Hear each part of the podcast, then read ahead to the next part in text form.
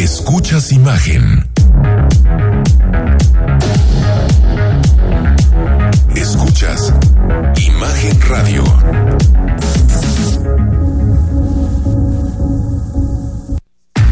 Escucha Imagen Jalisco con Enrique Tucent de 8 a 9 de la noche 93.9 FM Imagenguadalajara.mx Imagen más fuertes que nunca.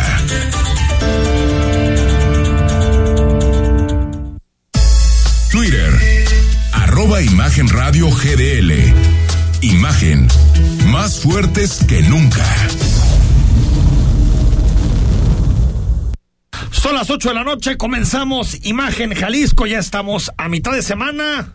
Juega la selección nacional, Rodrigo de la Rosa. En estos momentos se está jugando la selección nacional. Me parece que el partido inició hace ya, ya cuestión de una hora, ¿verdad? Ahí está, A las, a las siete. tiempo. Pues veremos qué sucede. Nos vamos al mundial. ¿no? Nos vamos al ¿O qué, mundial. Manuel? Ratoncitos verdes al final, porque Oh, además uniforme nuevo. Oye, mañana bueno, es el nuevo, sorteo. pero bien. Mañana es el Viernes. sorteo, ¿no? ¿O pasó mañana?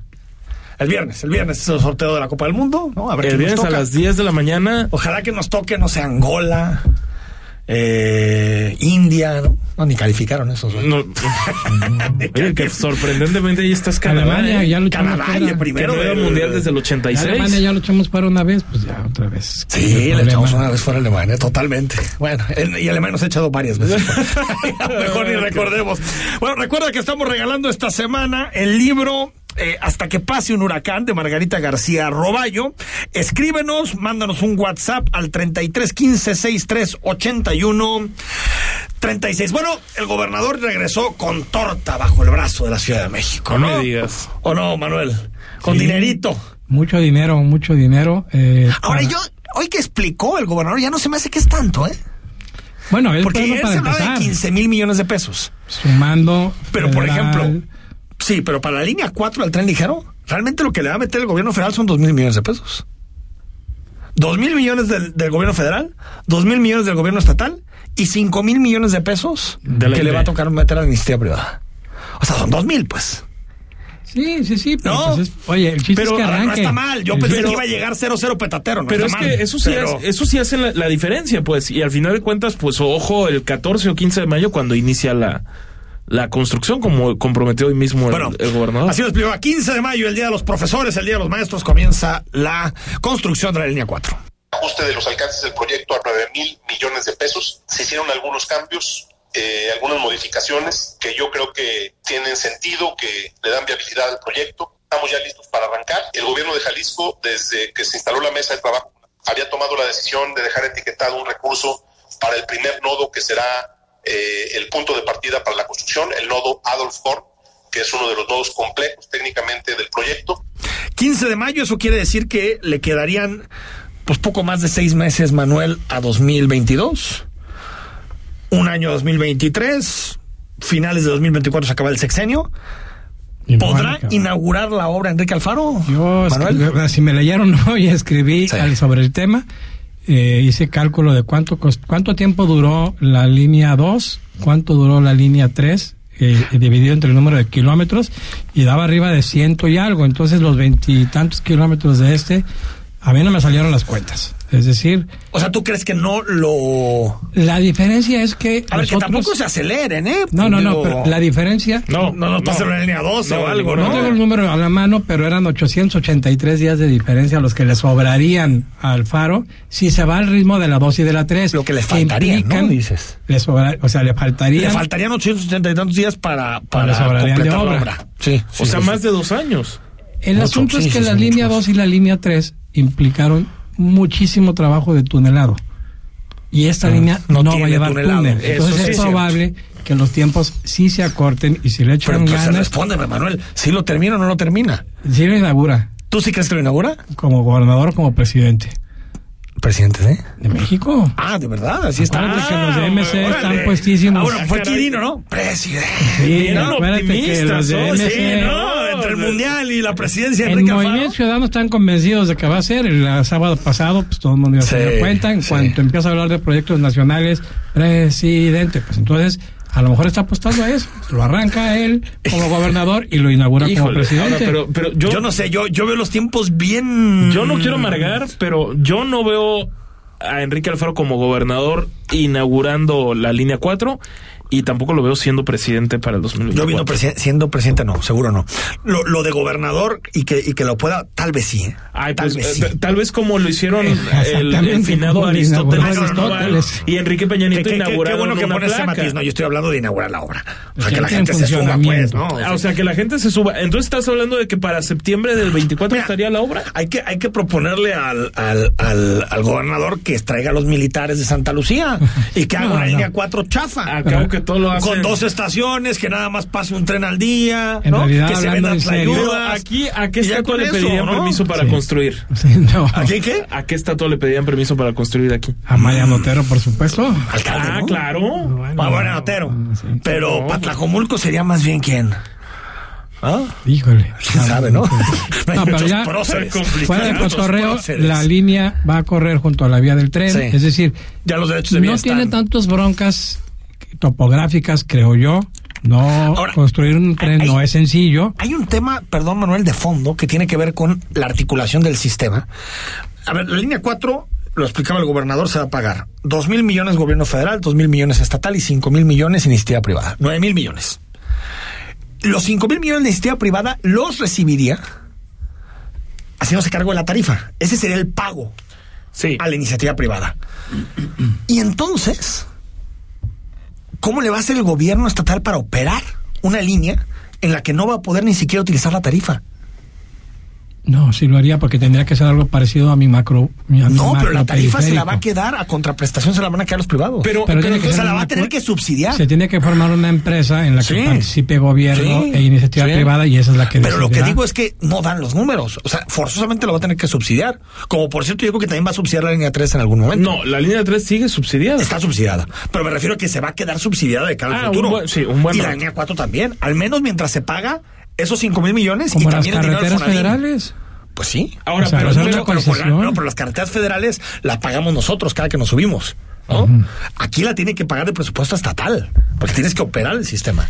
Pero- Pero no lo va a operar el gobierno federal, lo va a operar el gobierno del Estado. Ahora, el gobernador había dicho de, de que continúa esta, lo que llaman una tarifa solidaria, es decir, la tarifa de, de los 9.50. Pero a ver Se puede, so- años, ¿no? pero se puede sostener esa tarifa de 9.50 los próximos años y que la iniciativa privada así, digamos, genere ¿Recupere su ganancias y no. recupere la inversión. Yo no, que no. yo- yo no veo cómo. Yo creo que no. A ver, yo creo que 9.50 el siguiente año ya no, pues tenemos 7% de inflación. ¿Tú crees que se puede mantener una tarifa de 9.50? No, yo creo que no se puede mantener. Ocho- a menos otra vez de que lo subsidies. esta línea Sí, 4. yo estoy de acuerdo. A menos de que lo Sí, subsidies, ¿no?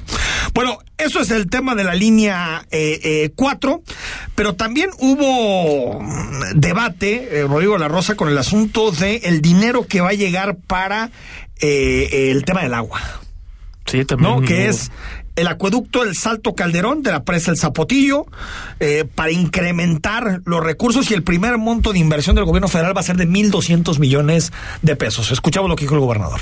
está por eh, arrancar el proceso de licitación, ya están acordados los temas técnicos, ya está definido que el primer monto licitado será de 1.200 millones de pesos para este mismo año y el tiempo de ejecución de esta obra andará cercano al año, es decir, podríamos estar para el próximo temporal de estiaje ya con esta obra terminada Bueno, pues se supone que con esto empezaría a operar, Manuel, ya de forma más articulado todo el sistema y ya tomando en cuenta lo que va a ser en el futuro el Un zapotillo. sistema que está prometido desde hace añísimos. Añísimos. Eh, si procede va a dar, entendí, 3 metros cúbicos de agua por segundo.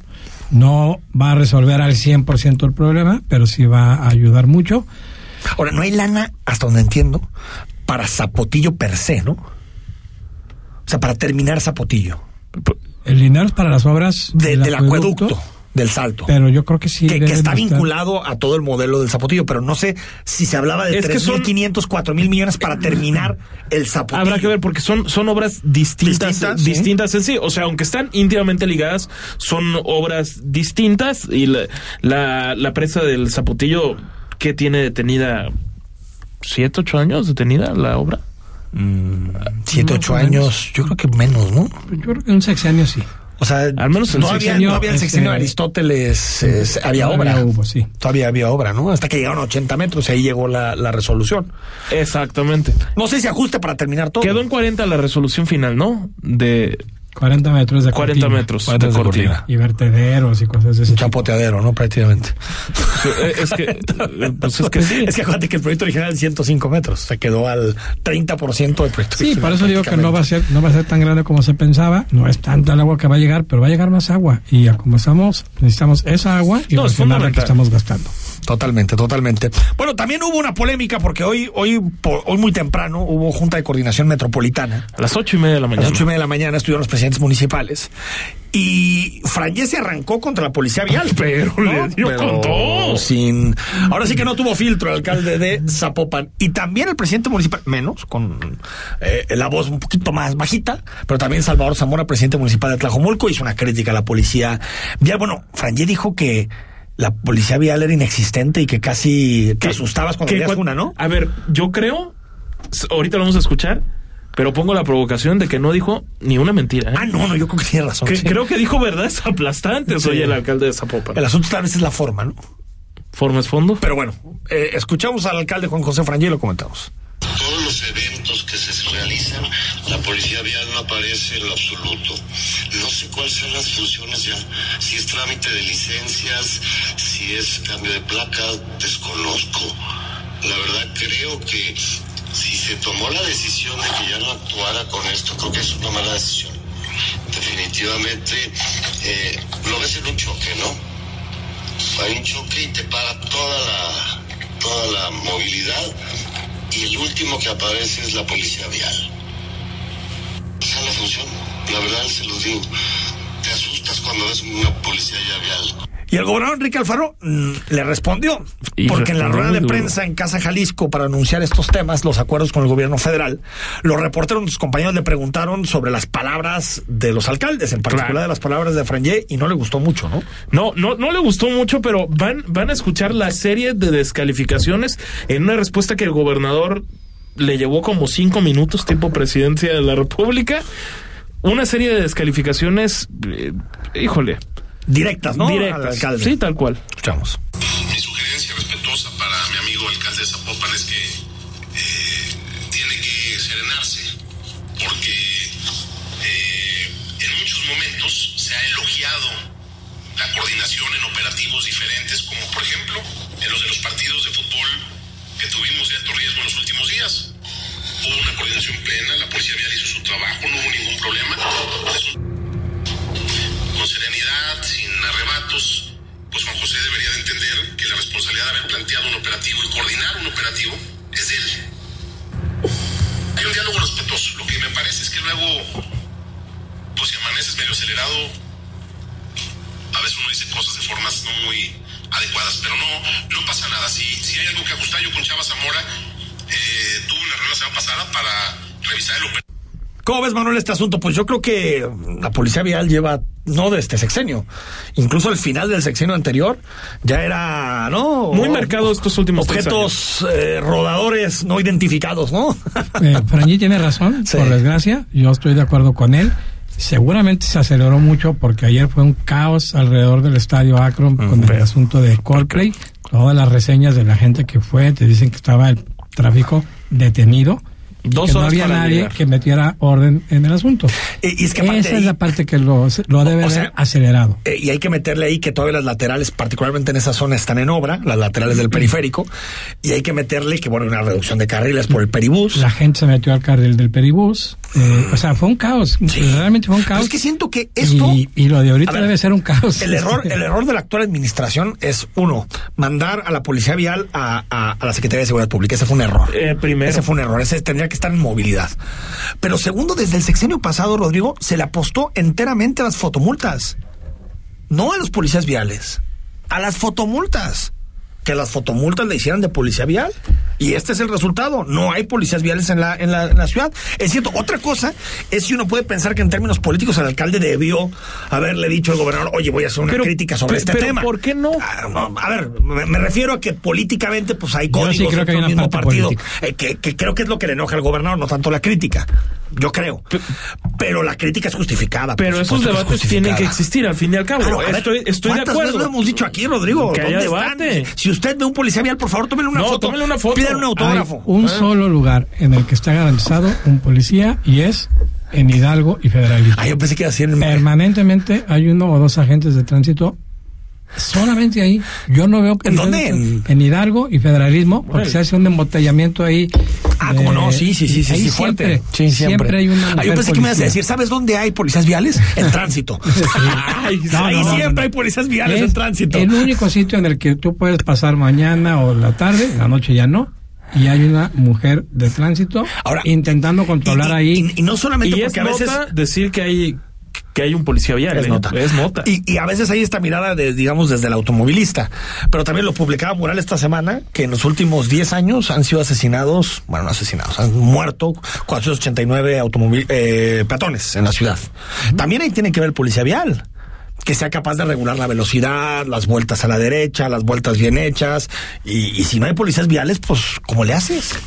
Sí, pero a ver, yo, yo creo que eh, entonces quizá creo que Juan José Farangé definitivamente no se equivoca en el diagnóstico, Sí. tal vez se equivoca La en la forma. Sí, en la forma yo creo que se va el muy- gobernador también se equivoca en decir, ya no quiero polemizar, pero es que si no duermes bien te puedes acelerar. Bueno, ese era como... O el sea, ese- pero, ¿qué será? ¿Que sabía que no había dormido bien, Franje? Pues yo no creo sé. que no durmió bien con tanto escándalo que hubo. Con lo de Coldplay. Tal vez Bueno. Farangé no durmió bien, pero el gobernador quizá tampoco, porque el gobernador dijo que le llevó hora y media llegar al concierto de Coldplay. ¿Y salir cuánto tiempo le llevó? Otra hora y media, yo Otra supongo, hora y ¿no? media o dos. Bueno, a ver, también la hora en la que se hizo el concierto es, era un drama. Yo venía de esa zona, pero en contraflujo. Ah, y veía y decía, no, qué, qué, qué cosa tan... Sí, es que eran unas colas. Yo creo que para dar vuelta en Ayamonte, ahí la que pasa al lado del, del estadio, de las chivas, eh, pues yo vi la cola como hasta más allá de Inglaterra. Digamos, yendo hacia el norte, ¿no?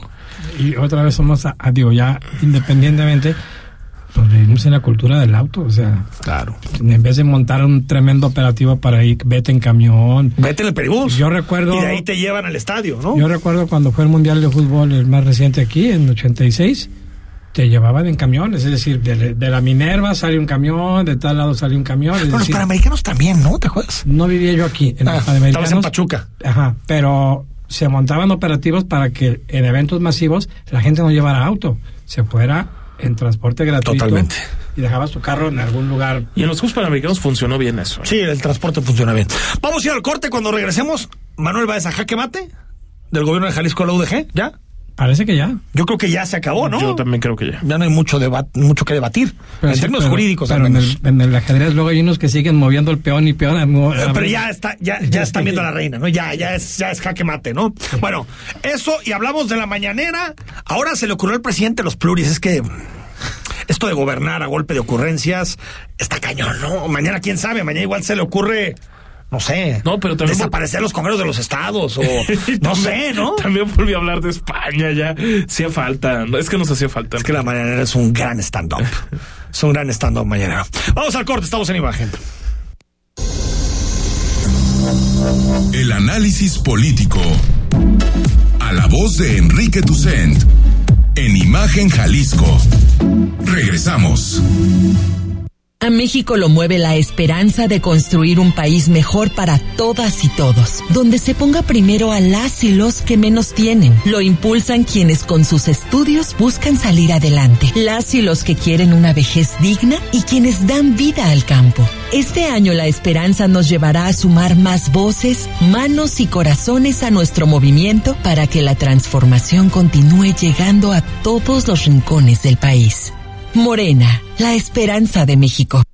Cuenta la leyenda que los yaquis de Sonora fueron grandes guerreros, los Surem, hombres sabios creados del barro que se convirtieron en animales místicos. Hemos transformado su mágica cultura gastronómica en un concepto fusión que te conectará con el poder de tus sentidos. Descubre el misticismo a las brasas. Surem Bacanora, Steakhouse, Torre Vidal, Avenida Guadalupe 4955, Zapopan. Salud y desarrollo integral de niñas y niños es un acto de amor. Todas y todos deben tener el esquema de vacunación completo de acuerdo a su edad. Para que todas y todos podamos estar cerca, vacunarnos es la mejor decisión. Lleva a vacunar a las niñas y niños para completar sus esquemas y no olvide su cartilla nacional de salud. Secretaría de Salud. Este programa es público, ajeno a cualquier partido político. Queda prohibido su uso para fines distintos a los establecidos en el programa. Darío Celis es el referente de los negocios en México. Conoce el análisis a profundidad de los mejores especialistas en finanzas y negocios. De lunes a viernes, de 5.30 a 6.30. La mejor manera de estar enterado del balance económico, solo en negocios en imagen. Imagen Radio, poniendo a México en la misma sintonía.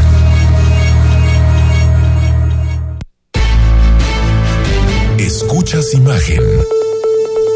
Poniendo a México en la misma sintonía. Las voces más importantes del análisis político en Jalisco en un espacio para comentar, reflexionar y polemizar sobre los temas de tendencia a nivel local, nacional e internacional. Imagen, más fuerte que nunca.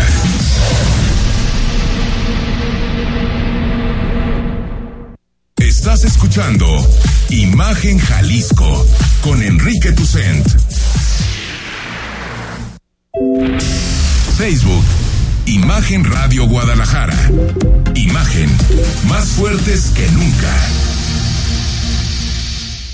De regreso ya estamos miércoles 30 de marzo. Eso quiere decir que el próximo viernes estaremos en abril. Y eso quiere decir que el viernes de la siguiente semana comienzan las vacaciones. Pero mañana todavía estamos en marzo, ¿eh? Pasado mañana dije. Ah, ok. Viernes. Ah, viernes. Pasado mañana, porque mañana es jueves. Oye, pero ¿será que este marzo es igual de eterno que el de 2020? No, no, ni lo de broma. No, no, Sí, no, ese no, marzo no. 2020 marcó, No. marcó nuestras vidas por completo.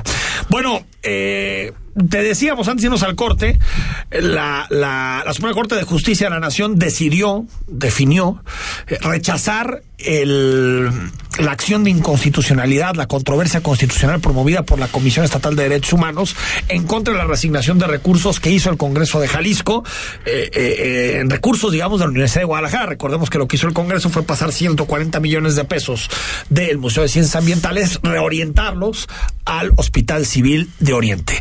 Primero, la Corte había bateado ya a la Universidad de Guadalajara con la acción de, con la controversia, con la acción de inconstitucionalidad. Exactamente. Lo que decían la Universidad de Guadalajara era que era normal, porque no eran una entidad. No eran un organismo constitucional autónomo, sino un organismo público descentralizado, Bueno, ¿no? Un. OPD. Y dijeron, pero la de la comisión sí iba a entrar. Pues tampoco. Pues tampoco. Y por amplia mayoría de los cinco de la sala, cuatro en contra. Así, Cuatro lo, uno. así lo festejó el gobernador de Jalisco. Este es un mensaje muy importante para todos los jaliscienses.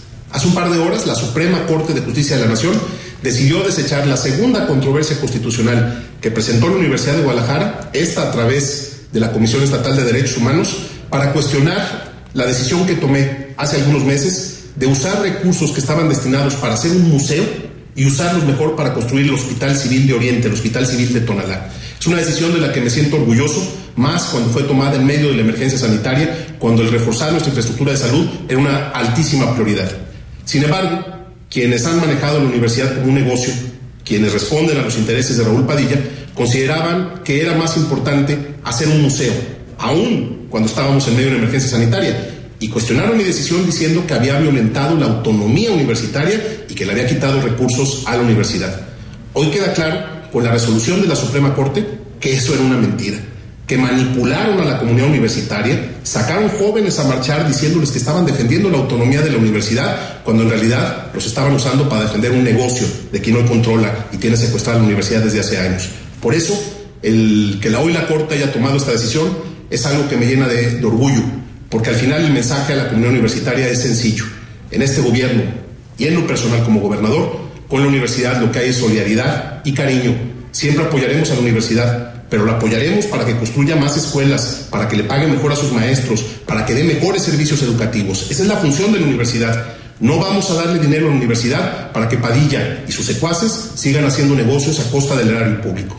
Por ello, el poder tener ya en la mano la resolución de la Corte es para nosotros eh, una gran alegría y también el compromiso de retomar de inmediato los trabajos para la construcción del Hospital Civil de Tonalá. Qué bueno que la verdad Aflore, qué bueno que las mentiras caigan por su propio peso.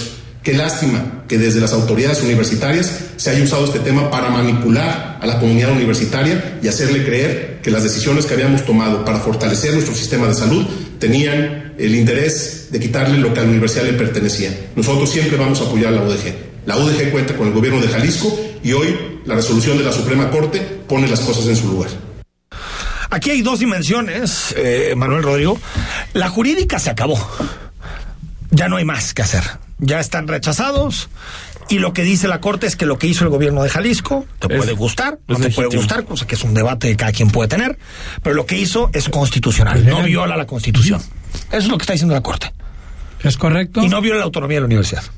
No se viola la autonomía, se maneja el dinero, es decir, pues perdieron, o sea, la universidad perdió ese recurso, pero como tú bien dices, una parte es la, la cuestión Jurídica. legal jurídica. Se acabó ya. Pero el pleito mm, va a seguir. Ah, no. Es- el pleito político va a Tal seguir. vez Ahora, esté comenzando otro yo nuevo. creo, yo creo que viene la resolución y que hay un espacio para que haya un posible acuerdo entre la Universidad de Guadalajara y el gobierno de Jalisco.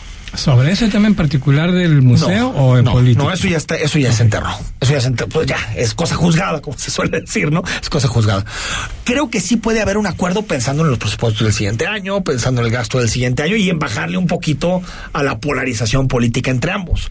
Lo que yo sé es que se está formando, se va a reír Rodrigo de la Rosa, pero es cierto, se está formando una mesa entre ellos, ¿no? Para debatir el tema con representantes de la UDG, representantes del gobierno ¿Qué de número de mesa es, Enrique? Bueno, pero si, La si 30 llegan algo bien, 45. hombre, ¿no?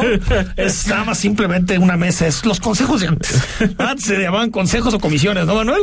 Comisiones, ¿no? Una comisión, sí. Comisiones eran con los priistas, consejos eran con los panistas. Con el argumento ese de que si quieres que no se resuelva algo, forma una comisión. La comisión, bueno, en esta mesa parece que hay integrantes de la UDG, que podría haber integrantes del gobierno de Jalisco, y veremos si se logran poner de Pero yo acuerdo. le veo otro problema, eh, que no lo hemos comentado aquí, pero le redujeron el dinero a los partidos políticos Ah, y uno de esos partidos Es está Hagamos. ampliamente identificado con la Universidad de Guadalajara, Hagamos, le bajaron de a mí se 30 a hace que 10 estás millones. eso, Manuel. Pues es que, Que yo haya veo mucha ahí- relación entre la Pero y cómo se desgarraron las, las vestiduras los la gente de Hagamos precisamente en el patio Ahora. en el patio central del Congreso con esta Era- era- fórmula que dice se sacaron Era de la mano de el entender. presidente. Era difícil de entender porque después, si hablamos mal de Hagamos, se enojan algunos. No, no, no, Era difícil mí- de entender que el que Hagamos tuviera más dinero que el PAN. Ah, no, teniendo bueno, la eh, tercera parte de los votos, o más dinero que el PRI teniendo la mitad de los votos, o más dinero que Mo- Morena Y teniendo mira que el menos PAN votos. con ¿no? A dificultades mí se me grabó una frase que me dijo Ernesto Guterres cuando lo conocí, es el, El- presidente el- de Hagamos. Hagamos. Entonces, y le pregunté en una entrevista formal, dije, ¿es el partido de, de la universidad? Le preguntaba y me dijo, no somos el partido de la universidad, pero aspiramos a ser el partido de los universitarios. Dije, bueno, una respuesta bien, bien pensada. que no es lo mismo, pero es igual. Bueno, el partido de Raúl Padilla, ¿no? Digo. Ese partido que fundó el, el- el licenciado Padilla porque ya no le gustó cómo estaba el PRD, ese partido que manejó Pero- a su conveniencia durante Si 30 regresamos años. al tema, tú hablabas de esta mesa, yo no he escuchado al respecto, pero Enrique siempre tiene más razón que nosotros. No, no, pues. Este, Simple- simplemente yo es no me- veo me tan fácil. cosas.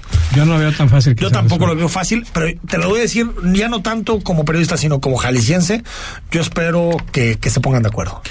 Porque no, no, no ayuda en nada que el gobierno de Jalisco y que su universidad estén golpeándose todo el día. No ayuda. No, Ahora, Ya, pero, ya, pero el gobernador que ya lo escuchamos no salió en un plan conciliador, volvió a mencionar por nombre y, y apellido a Raúl Padilla, algo que no hacía desde enero pasado. Yo recuerdo puntualmente que a principios de enero me tocó preguntarle en una entrevista banquetera que se armó ahí en la glorieta de la normal, porque retomaba manifestaciones la, la Universidad de Guadalajara, esas que hace cotidianamente a Casa Jalisco, y dijo que él no le interesaba, que ya no se iba a alejar de esas grillas, y en efecto, se alejó de, de esas grillas, al menos en el plano público, y ahora las, las retoma y se lanza nuevamente contra ese líder moral y político de la universidad, Enrique. Pues sí.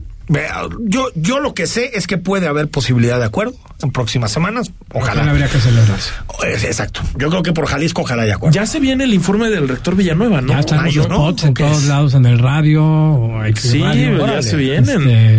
Porque y- ahorita están los de los rectores de los centros universitarios. Sí, y al final el de Él es el- el Ricardo informe. Villanueva. El estelar. Va a ser interesante escuchar qué dice. No, muy interesante. Bueno, vámonos al corte cuando antes, dinos al corte, escuchamos el comentario de cada 15 días de Paulina Hernández, que es especialista en materia de educación. Hoy habla de ya el regreso. Ahora sí, ya, Manuel, que es cosa del pasado eso de que los niños ya no iban a la escuela, ¿no? Ya regreso presencial universal. 100%. Menos esos viernes al final de mes que te cancelan las clases. Se tiene que hacer algo. Como padre de familia Urge lo legislar. No, ¿cuál celebro? Consejo hombre. técnico.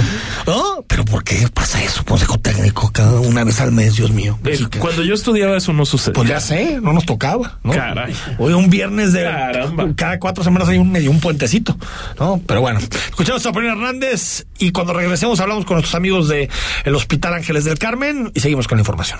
Este 28 de marzo se estipuló el regreso de la totalidad de los estudiantes a la presencialidad, lo que significa que será en horario completo y por todas las semanas. Es decir, ya no hay horarios, ni días ni semanas intercaladas de estudio que deban dar lugar a la educación en formato híbrido. La importancia de esta noticia radica en varios puntos. Uno, las escuelas que tenían alta matriculación, escuelas sin condiciones de infraestructura adecuada, por fin tendrán clases presenciales en el formato completo. Dos, se cuidará la salud emocional para todos los niños y las niñas que se vieron afectados por las clases a distancia durante la pandemia.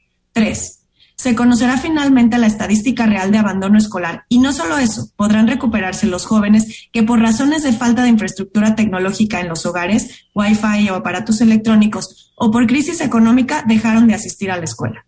Cuatro, se podrá atender de forma puntual y cercana el rezago educativo con diagnósticos presenciales, evaluaciones en la escuela y no en línea sobre el estado actual de los aprendizajes y así diseñar estrategias para mitigar el problema.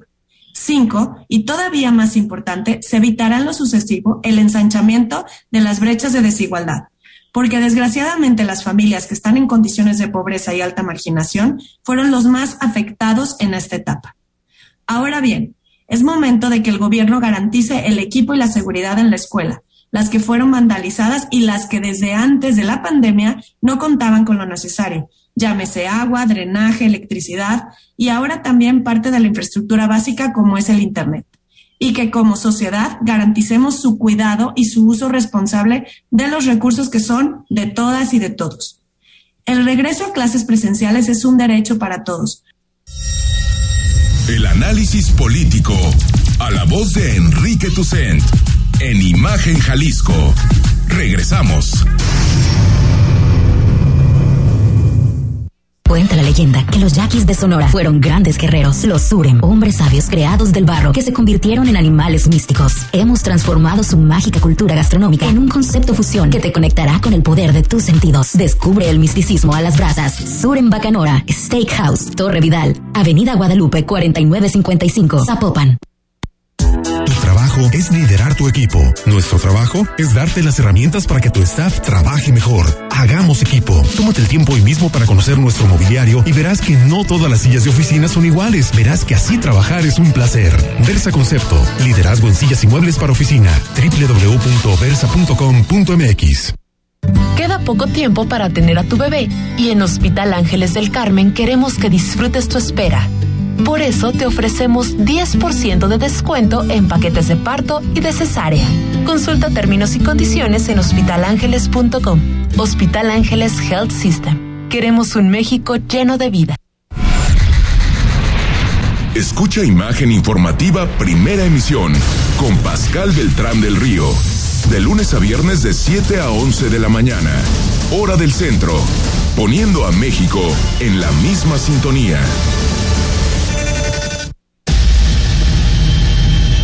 Las noticias no esperan. Se generan segundo a segundo. Por eso, usted debe estar bien informado con opinión, certeza y crítica. Bajo una voz fresca como la de Francisco Sea. Lo esperamos de lunes a viernes de 13 a 15 horas en la segunda emisión de Imagen Informativa. Imagen. Poniendo a México en la misma sintonía.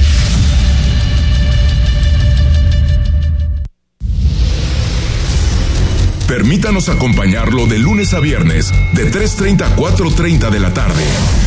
El análisis, la actualidad y toda la adrenalina de los deportes en un solo espacio.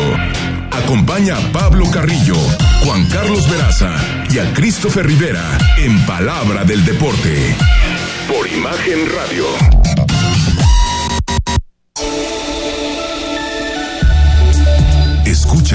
Imagen Radio.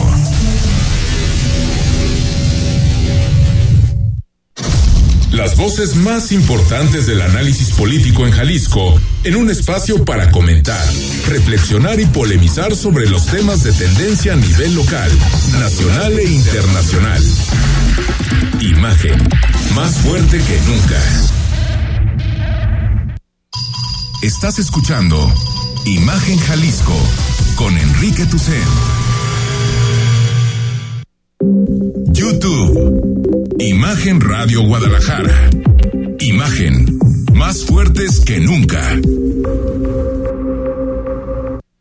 En Hospital Ángeles del Carmen queremos un México lleno de vida. Presenta. Estamos de regreso en Imagen Jalisco. Gracias por acompañarnos. Recuerda que puedes participar con nosotros como todos los días al WhatsApp 3315 6381 36, ya sea para que comentes con nosotros cualquiera de los temas que platicamos esta noche o para que participe Rodrigo de la Rosa en el libro. Por supuesto. Que esta Enrique. semana el libro que te regalamos es Hasta que pase un huracán de Margarita García Roballo. Ya saben que tienen que escribir, que tienen que dejar su bonito comentario, agradable, ¿no? aceptable, Digamos, un, poquito de barba no está mal. amigable. Bien, amigable. Dejémoslo en Bueno. amigable.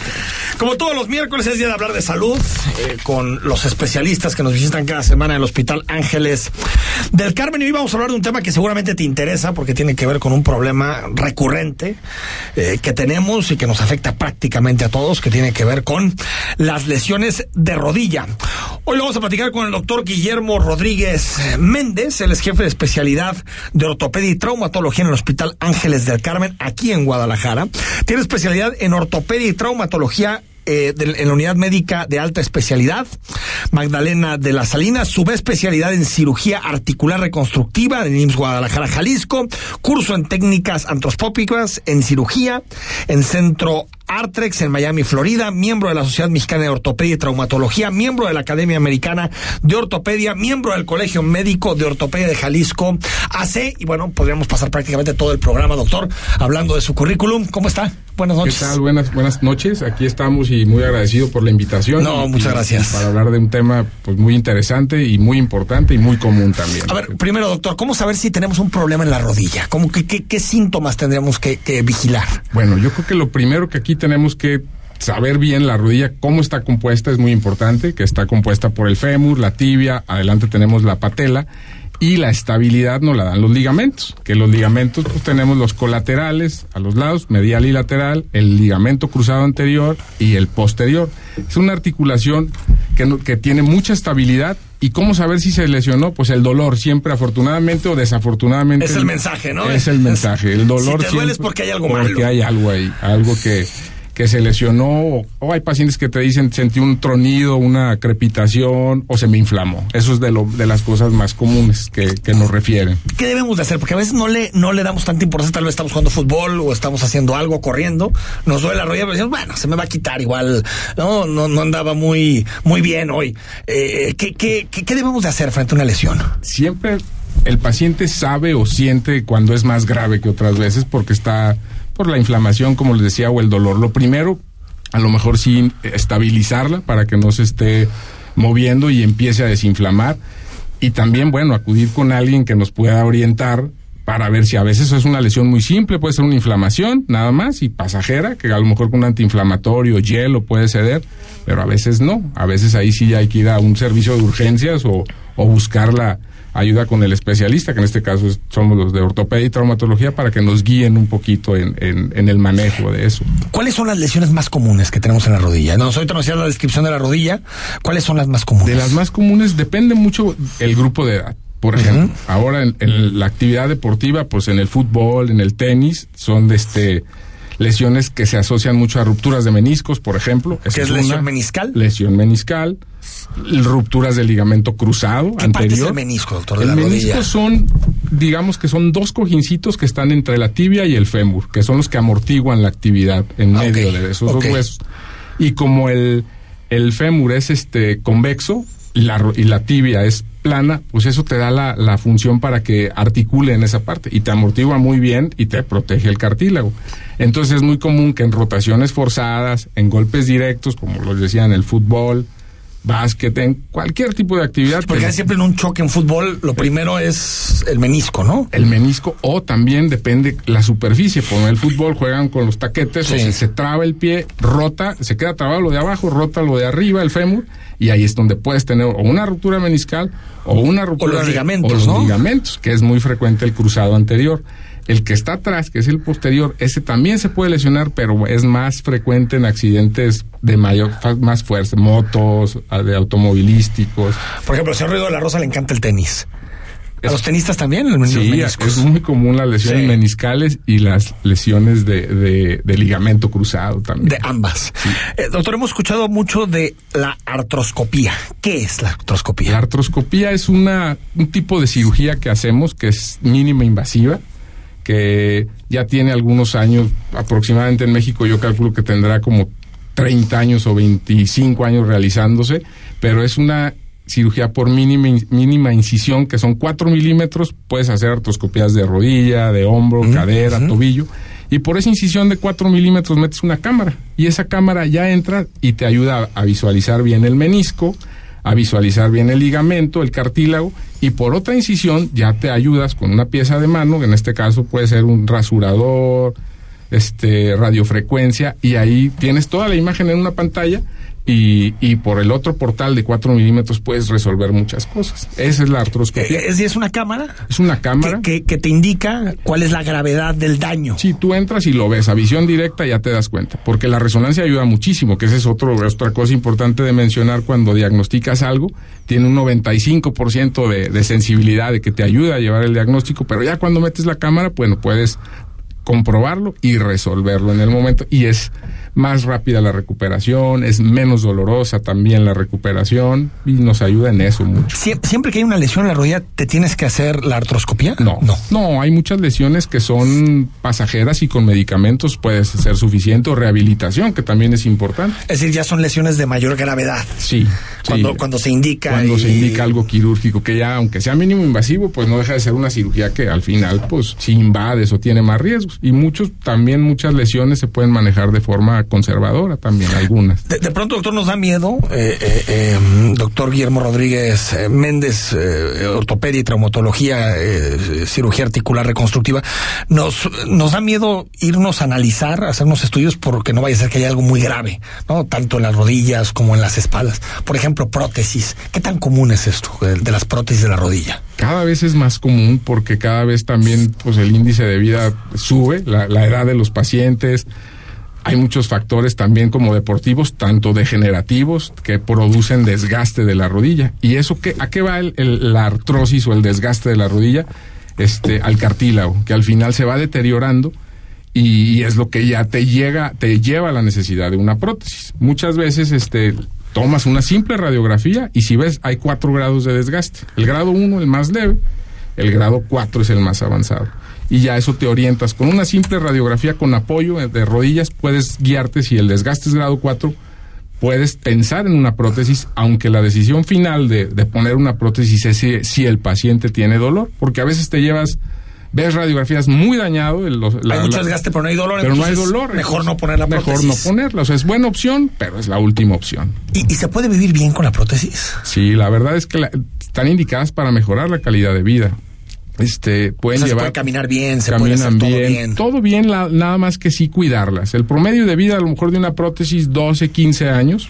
Yo he visto pacientes que llevan 25 años con una prótesis, pero sí cuidarlas, pues no subir de peso. A lo mejor no están diseñadas para un impacto grande porque pues son metales que a lo mejor y van fijados con cemento, con polimetilmetacrilato, que es lo que los fija, los puedes aflojar también. Es como una muela. Yo siempre les comparo la prótesis de rodilla o cualquiera como con una muela. Si no la cuidas y empiezas a abusar de estar masticando o estás golpeando la prótesis, se puede aflojar también.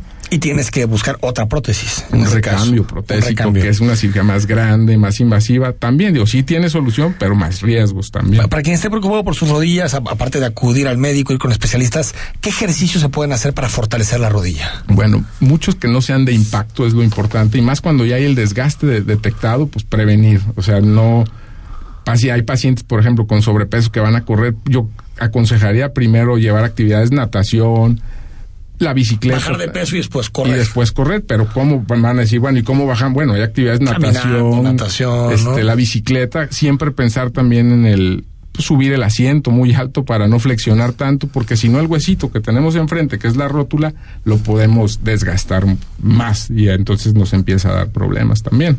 ¿Qué estudios son recomendables para, para saber si hay lesiones en las rodillas? Yo creo que lo básico para iniciar son las radiografías, que es una radiografía, es una AP de ambas rodillas con apoyo y una lateral con flexión de 45 grados, eso es lo básico, pero ya si pensamos en eso es para ver el hueso y cómo está la articulación, el cartílago, pero si queremos ver ya una lesión meniscal, una lesión ligamentaria, o una lesión del cartílago más profunda, una resonancia es yo creo que ahorita pues es como el estándar de oro, como lo mejor que ya te va a dar te va a resolver muchísimo más las cosas, pero ya hacen lesiones más, más enfocadas, pues. Pero lo básico, unas radiografías, eso sí. Doctor, para quien le interese ir al Hospital Ángeles del Carmen, digo, casi todos lo conocemos dónde está, el Hospital Ángeles del Carmen, pero siempre hay despistados en esta vida, doctor. ¿Dónde está? El hospital está en la calle Tarascos, 3435, que es en el fraccionamiento Monraz, entre Coras y La Candones. Muy fácil, atrás de, Plaza México. La verdad es que es un hospital con mucho tiempo, la mayoría de la gente lo, lo conoce y, y precisamente ahorita pues estamos de lujo que estamos estrenando la, la resonancia de 3.0 ah, Teslas, que te da muchísimo más seguridad en tu diagnóstico ahí. Y también están ahí, tú estás en el, en, tienes ahí tu consultorio, ¿no? estoy sí, ahí en Tarascos, que es 3469, en el primer piso del condominio profesional El Carmen, ahí justo al, junto al hospital. Teléfonos triple tres ocho veintitrés cincuenta y tres setenta y siete o treinta y tres dieciocho noventa y cinco cuarenta y cuatro treinta y tres. De todos nos vamos a compartir a través de las redes sociales de imagen y las mías personales. Vamos a eh, compartir todos los datos de contacto. Doctor, gracias. gracias por venir. No, gracias a ustedes por la invitación. El doctor Guillermo Rodríguez Méndez, parte del equipo del equipo profesional del Hospital Ángeles del Carmen. En Hospital Ángeles del Carmen queremos un México lleno de vida. Presentó análisis político a la voz de Enrique Tucent en Imagen Jalisco. Regresamos.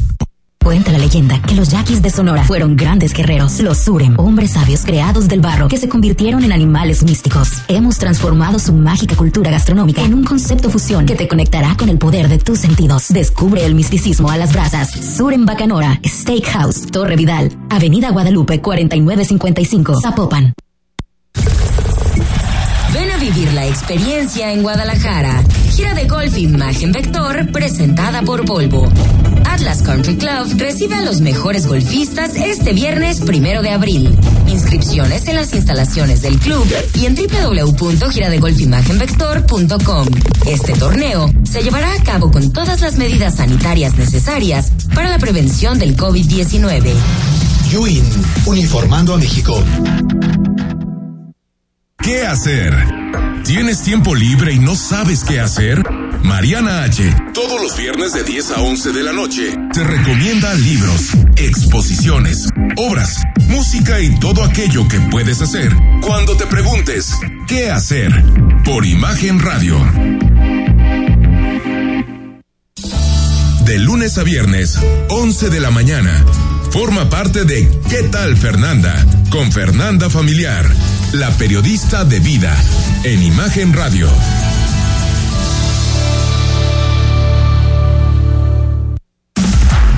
Imagen Radio, ahora para todo México. Lleva su programación a la televisión abierta, en el canal 3.4 de televisión abierta. Imagen Multicast, la mejor información, con la mejor tecnología digital de la televisión en vivo y a todo color con los reconocidos comunicadores de Imagen Radio, Imagen Multicast.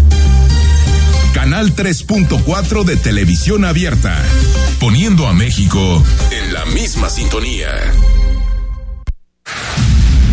La industria automotriz es innovación, seguridad, tecnología, movilidad y elegancia. En Autos en Imagen, viajaremos juntos de lunes a viernes, de 4.30 a 5.30 de la tarde, por el apasionante mundo del automovilismo, de la mano de Cristian Moreno. Pasión y experiencia por los autos, por Imagen Radio, poniendo a México en la misma sintonía.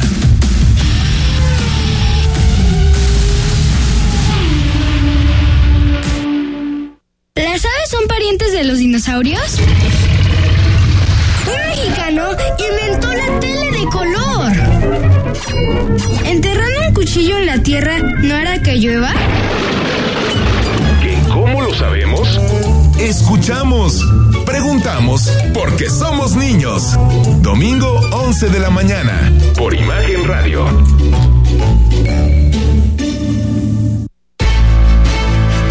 Escuchas Imagen. Poniendo a México en la misma sintonía. Las voces más importantes del análisis político en Jalisco, en un espacio para comentar, reflexionar y polemizar sobre los temas de tendencia a nivel local, nacional e internacional. Imagen, más fuerte que nunca.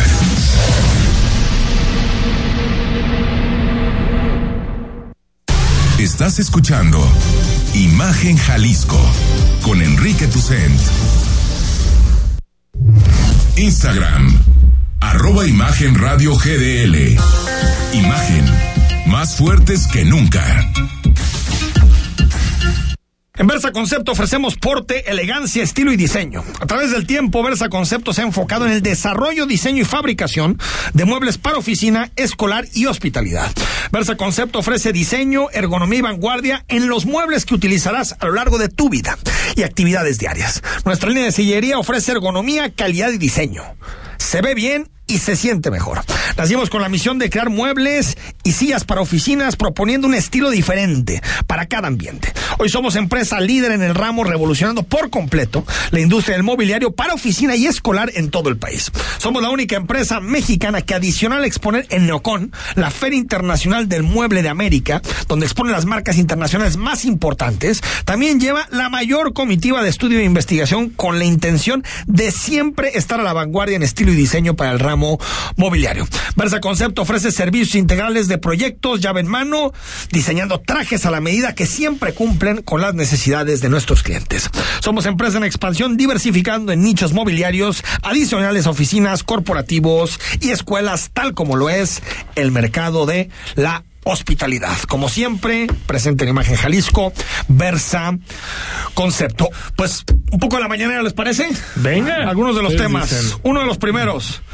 Ayer el presidente dijo que quería que a los consejeros electorales y los magistrados los eligiera la gente, ¿no? El pueblo. A través de votación directa. Una payasada. Hoy propone eliminar a los diputados plurinominales. Sí, sí, sí, mm, vamos a buscar la forma de que este, no se eh, viole ninguna norma. Si nos piden que no se transmita, no lo transmitiríamos. Les invitamos a ustedes, nada más. Este, o a lo mejor tampoco y lo hacemos este cerrado, sí. Y ya después que pase, no, pues cuando pase, este, pues a lo mejor lo hago aquí en la mañanera. Pues mira, Manuel, uno nunca hubiera pensado esto. Pero López Obrador y Ferriz de Con están más de acuerdo de lo que uno cree. ¿No? Buena provocación. Peña Nieto también, porque Peña Nieto Todos. propuso en su sexenio, no me acuerdo de Sí, Calderón, pero de. Peña Nieto lo recuerdo gober- perfectamente. No, claro, fue su saque después de la elección del 15. Eh, todos los que llegan al gobierno quieren quitar pluris, pues en este momento están en gobierno, pues claro, les conviene. Sí, claro. Nada más, nada más usted haga los cálculos. Si no hubiera habido pluris, ahorita el presidente tendría más o menos como el 72% del Congreso. Correcto. Pues por eso se quiere quitar los pluris. ¿no? Exactamente. Ahí sí cambias Oye. la constitución a placer. El presidente está dando pasos hacia cosas. Me decía hace tiempo, Manuel, que creía que en algún momento la celebración de las elecciones se las iba a dar al ejército. Te vas a que un día lo platicábamos. Creo que lo dije un poco en broma, pero Es que yo ya veo pasos que digo, lo que sí estoy convencido No, es que el presidente quiere des- destruir todo el sistema eh, político electoral este, de organización de las elecciones y regresar al modelo anterior en el que, y lo dice hoy ahí con un rollo ahí como de federalización del- de, las elecciones, en donde el secretario de gobernación era el que llevaba toda la voz cantante y había una mesa.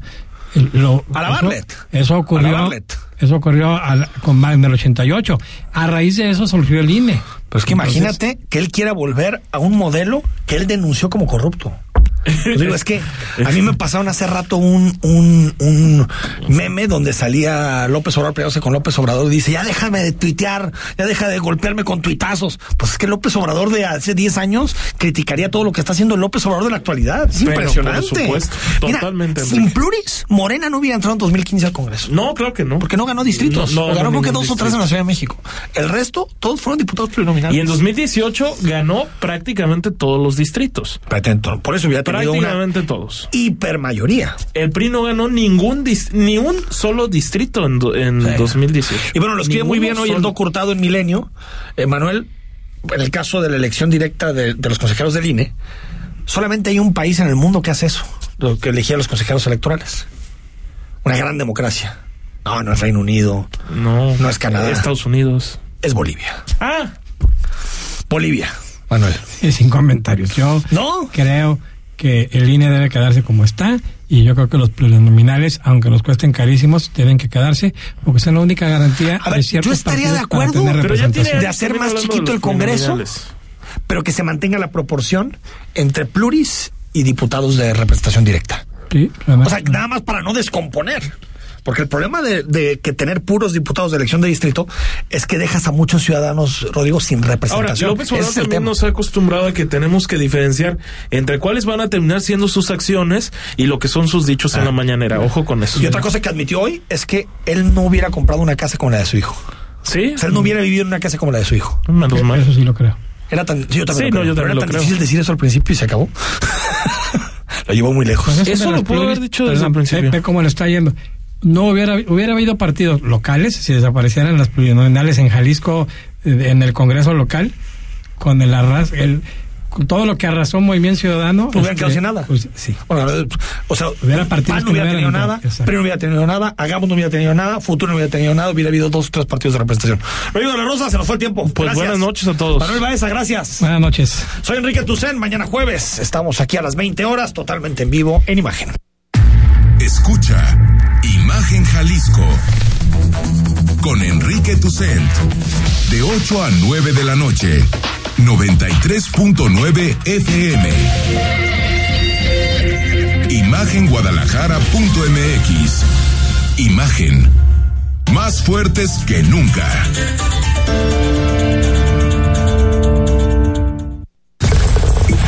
Ven a vivir la experiencia en Guadalajara. Gira de golf Imagen Vector presentada por Volvo. Atlas Country Club recibe a los mejores golfistas este viernes primero de abril. Inscripciones en las instalaciones del club y en www.giradegolfimagenvector.com. Este torneo se llevará a cabo con todas las medidas sanitarias necesarias para la prevención del COVID-19. Vector, Casa de Bolsa invita. Colchones Certa, tan cómodos que ya nunca tendrás que contar ovejas. Invita. Todos los domingos Imagen Radio presenta para usted segunda emisión de Noticias del Domingo. El pulso de la información dominical en la voz de Héctor Figueroa. Segunda emisión de Noticias del Domingo. 3 de la tarde por Imagen Radio. Poniendo a México en la misma sintonía. Las noticias no esperan. Se generan segundo a segundo. Por eso, usted debe estar bien informado con opinión, certeza y crítica. Bajo una voz fresca como la de Francisco Sea. Lo esperamos de lunes a viernes, de 13 a 15 horas, en la segunda emisión de Imagen Informativa. Imagen, poniendo a México en la misma sintonía. La fe te ayuda a creer en ti te da la inspiración para lograr cosas importantes en la vida. Por eso en este espacio, a través de temas sobre religión católica y de valores, te ayudaremos a reforzarla cada día. Escucha al Padre José de Jesús Aguilar Valdés en Resonancias de Fe, todos los domingos a las 9 de la mañana, por Imagen Radio. XH, SC 93.9 MHz con 200.000 watts de potencia. Transmitiendo desde Avenida Rubén Darío 746 tercer piso, Colonia Lomas de Guevara, Guadalajara, Jalisco. Código postal 44657. Imagen. Poniendo a México en la misma sintonía.